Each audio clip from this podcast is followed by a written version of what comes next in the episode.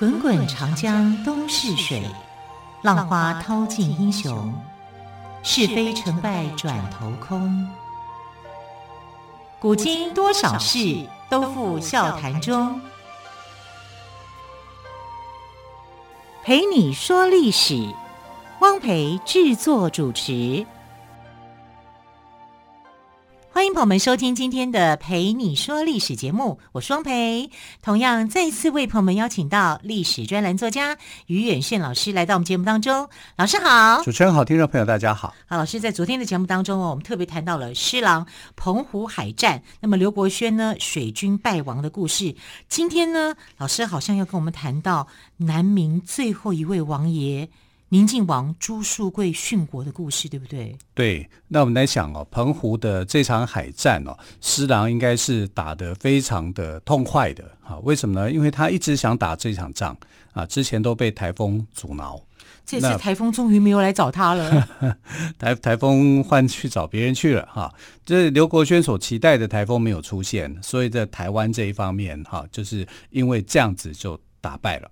那打败以后呢，他不是没有兵力可以抵抗的，因为在陆军方面，也就是说台湾本岛还有四万名的这个呃士军士兵可以用，但是郑克爽啊就决定说，那我就要投降，为什么呢？因为这付出的代价非常的大。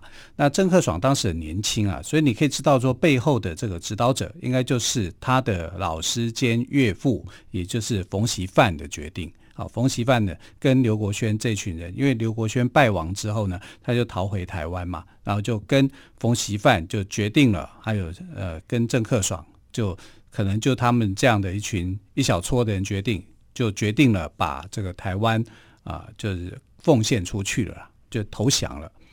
那你这样子一投降以后，就当你这个做这个决定以后，那朱树贵他的身份就尴尬了。为什么呢？因为朱树贵是明朝的最后一位王爷。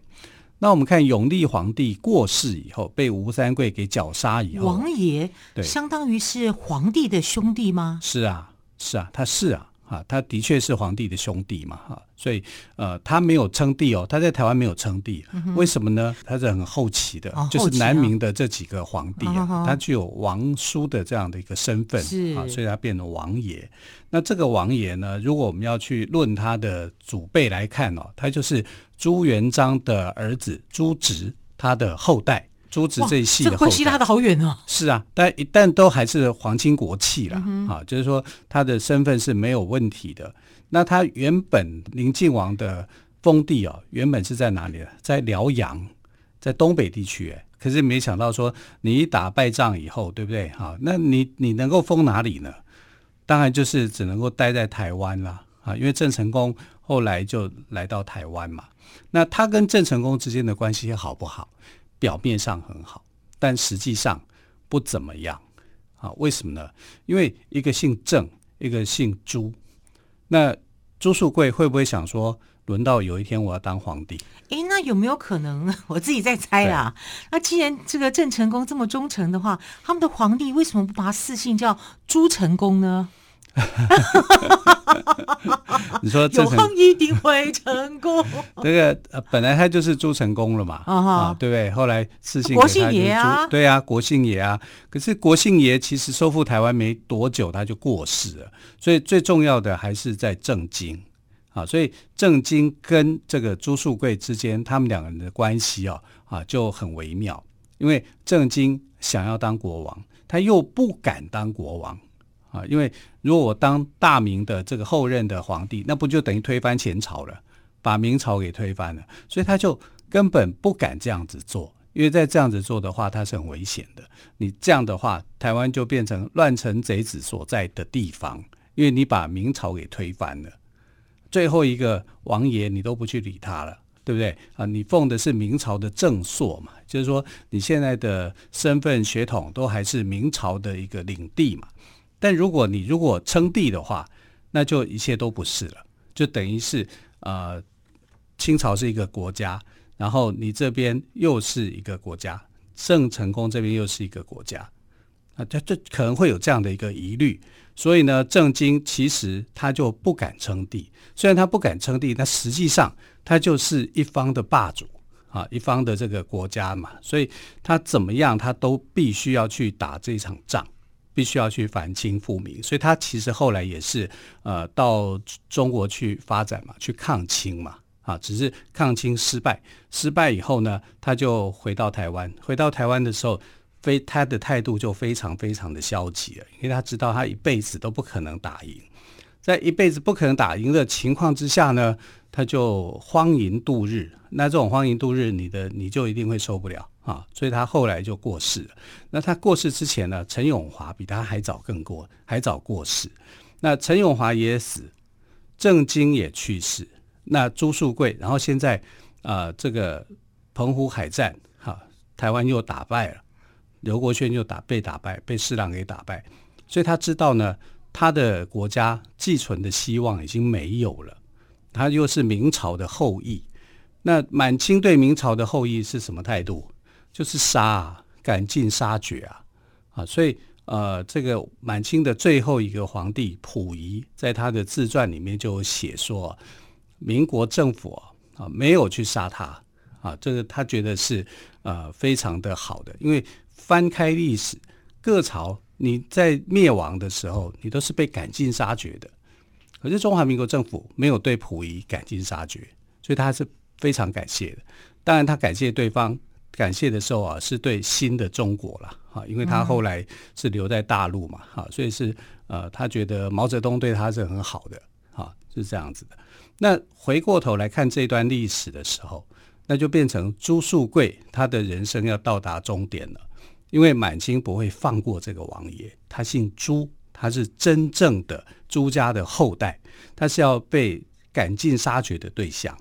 那与其是这样，我明朝真正灭亡了啊，能够啊帮助明朝这个撑起最后一块天地的这个东宁王国啊，也已经不见了啊，就投降满清了。那时候，那他的下场是什么？一定就是死亡了啊！所以呢，他就决定，那如果是让敌人来杀我，不如我去殉国啊。明朝有一个很好的传统。就是说，他的历史这么这么漫长的一个历史，将近三百年的历史当中，他没有投降的君王。好，反正乱臣贼子，啊，像李自成这种的，他去围困北京的时候，当时的崇祯皇帝的态度是什么？就是自杀殉国。所以他的皇帝是不投降的。我不会跟这些乱臣贼子投降。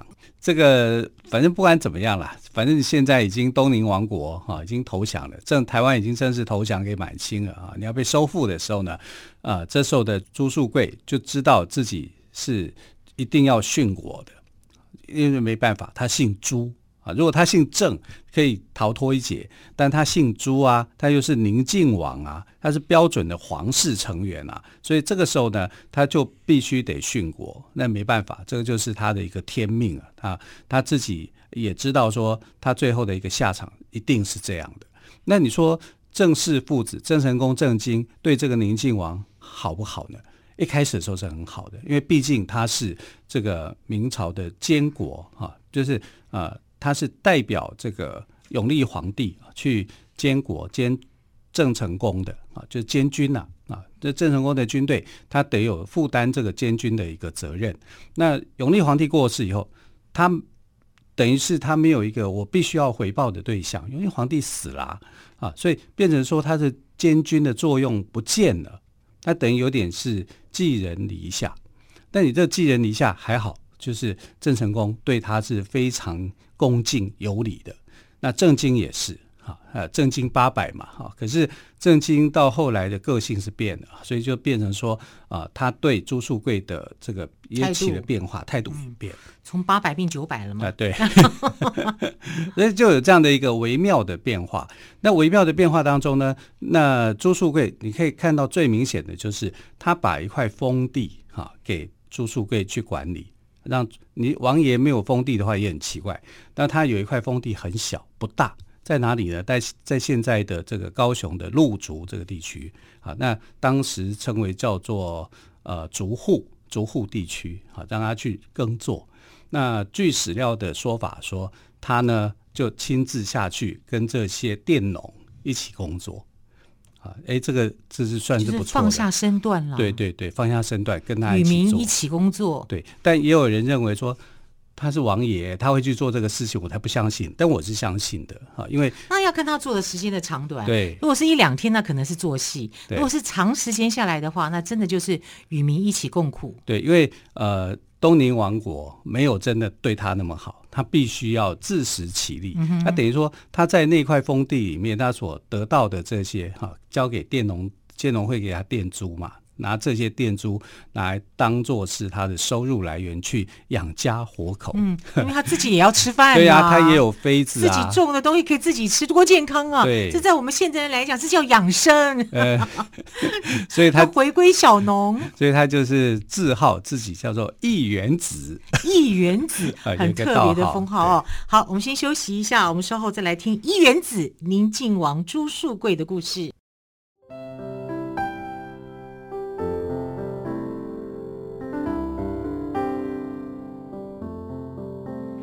听见台北的声音，拥有颗热情的心，有爱与梦想的电台，台北广播 FN 九三点一。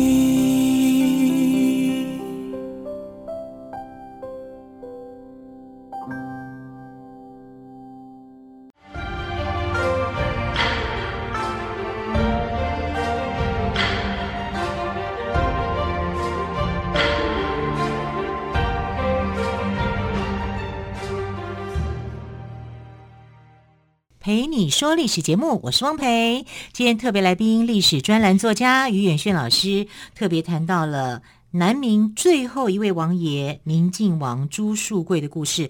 老师，你刚刚谈到朱树贵在不得已的情况下，他只能选择自尽殉国，因为他就是明朝的后裔。嗯啊，明朝的后裔在满清的眼里就是要赶尽杀绝的对象，嗯，所以他没有办法去逃避啊。啊，那他只能够就用殉国的方式啊来结束他的一生啊，这在他的一生来讲真的是非常非常的辛苦，因为呃郑家他就算是将军嘛啊，顶多跟你就做到一个外姓的王爷，可是满清呢不会去杀他们啊，但是朱家你是朱家的后代，你就一定。会被满清赶尽杀绝的，这是一定的道理的啊！所以在那种情况之下呢，他也知道说那边郑家的人想活命，所以投降。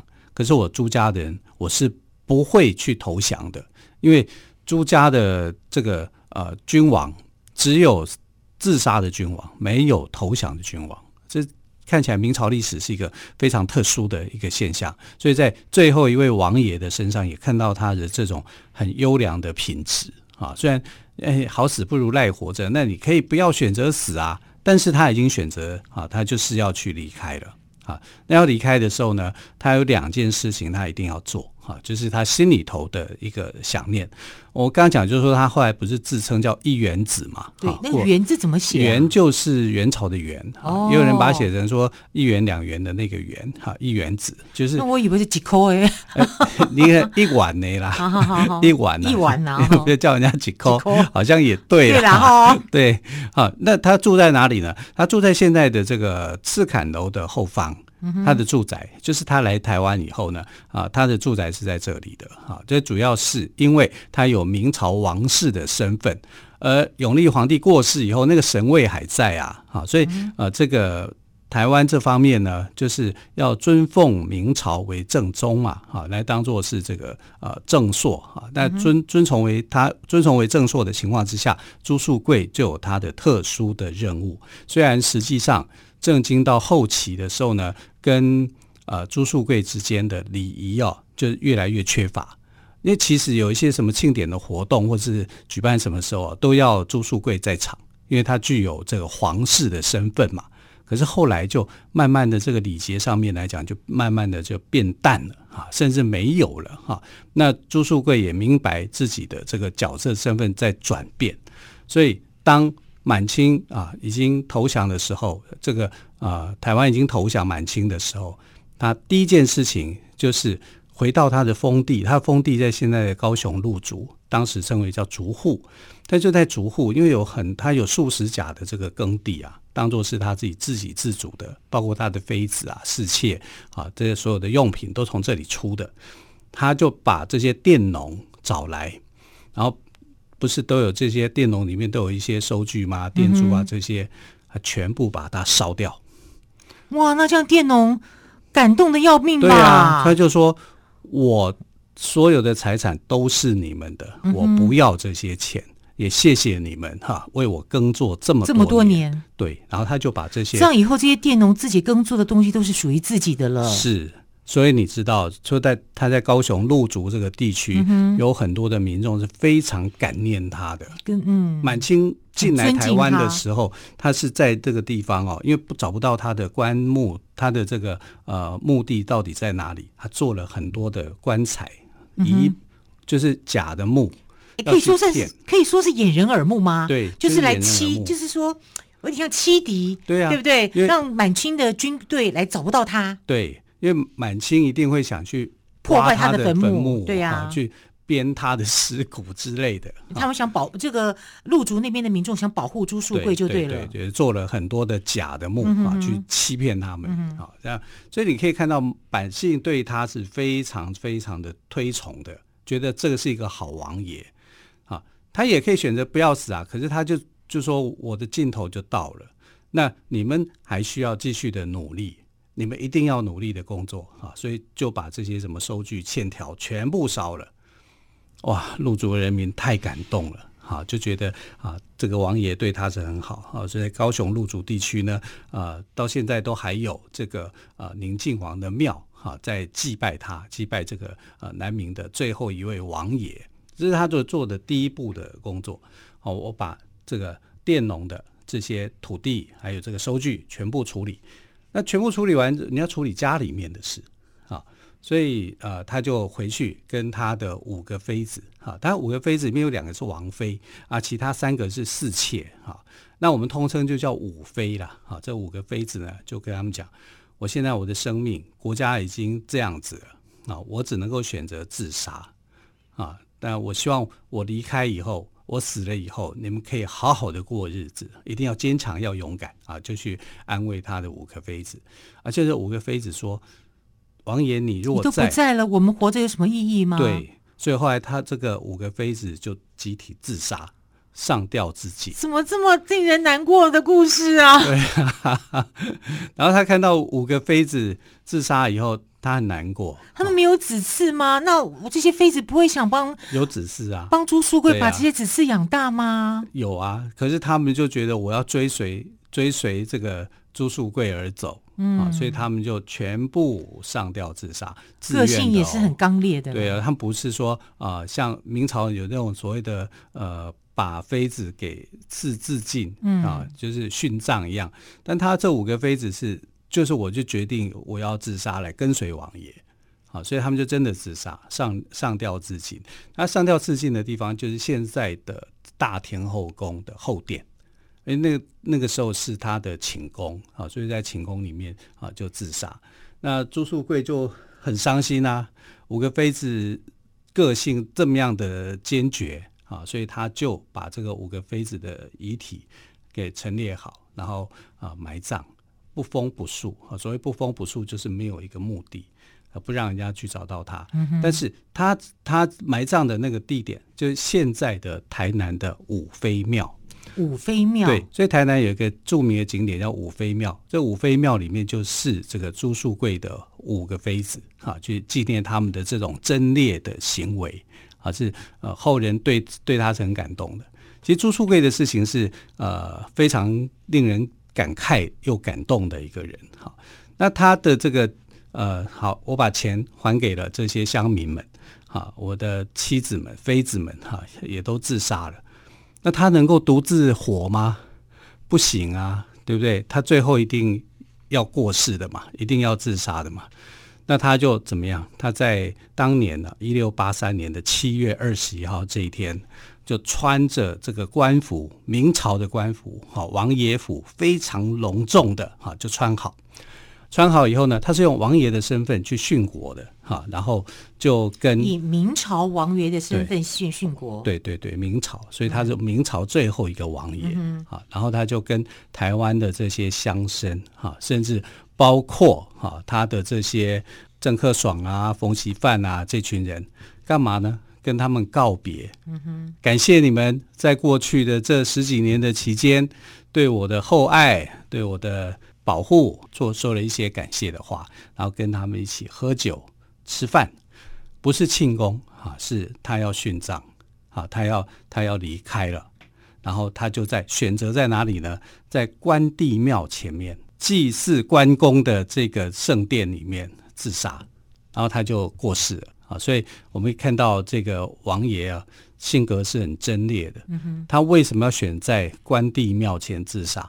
因为关公是忠义之士嘛，忠义的代表嘛，所以他希望关圣帝君能够见证他的一腔忠义，他没有对不起明朝的皇帝，没有愧对父母，更没有对不起子民。对，啊，非常的壮烈，嗯、而且他就跟这些呃明朝的后裔、这些乡亲、这些官员寒暄完、喝完酒完，他人生就走到尽头。哎，可是老师说，郑克爽跟文武百官都来为他送行，郑克爽好意思吗？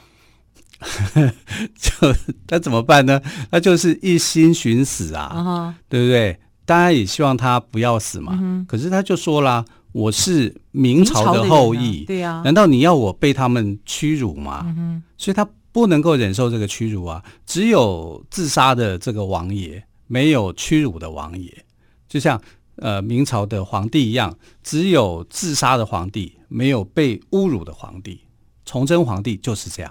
然后你再看那个呃，明朝有一任的皇帝啊，有没有啊？就是被瓦剌给俘虏走的，他也没有投降啊，只有。而且他在瓦拉待了好久哦。后来瓦拉的那个瓦拉是就觉得说很好，还变成好朋友。后来想说，你在我们这边也没什么事，做你就回去吧。对，对 啊、这是我见过最奇妙的一件事。明英宗嘛，明英宗对啊对，就是你你你去勒索他也勒索不到嘛，没有什么钱。明朝不给他钱啊。对，反而变成好朋友。对，因为明朝已经立了他的这个弟弟哈当做皇帝了嘛，所以他就就变成说他的身份有点尴尬。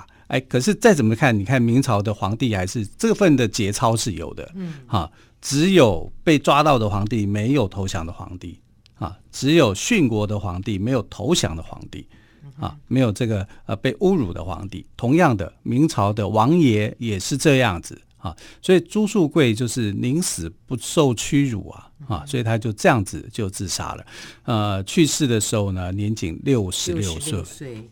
好，竹户乡的乡民呢，因为受到感动，将他跟很早过世的原配罗氏，还有早夭的儿子朱眼见合葬在湖内村的彭子林中。墓地没有做特别的标示，是为了怕被满清破坏，还做了一百多座的假坟墓来做掩护。那么，明朝最后一位王爷也随着台湾的投降走进历史。好，非常谢谢岳勋老师今天跟我们说。南明最后一位王爷宁靖王朱树桂殉国的故事，老师谢谢喽，谢谢，亲爱的朋友，我们就下个星期一再会，拜拜。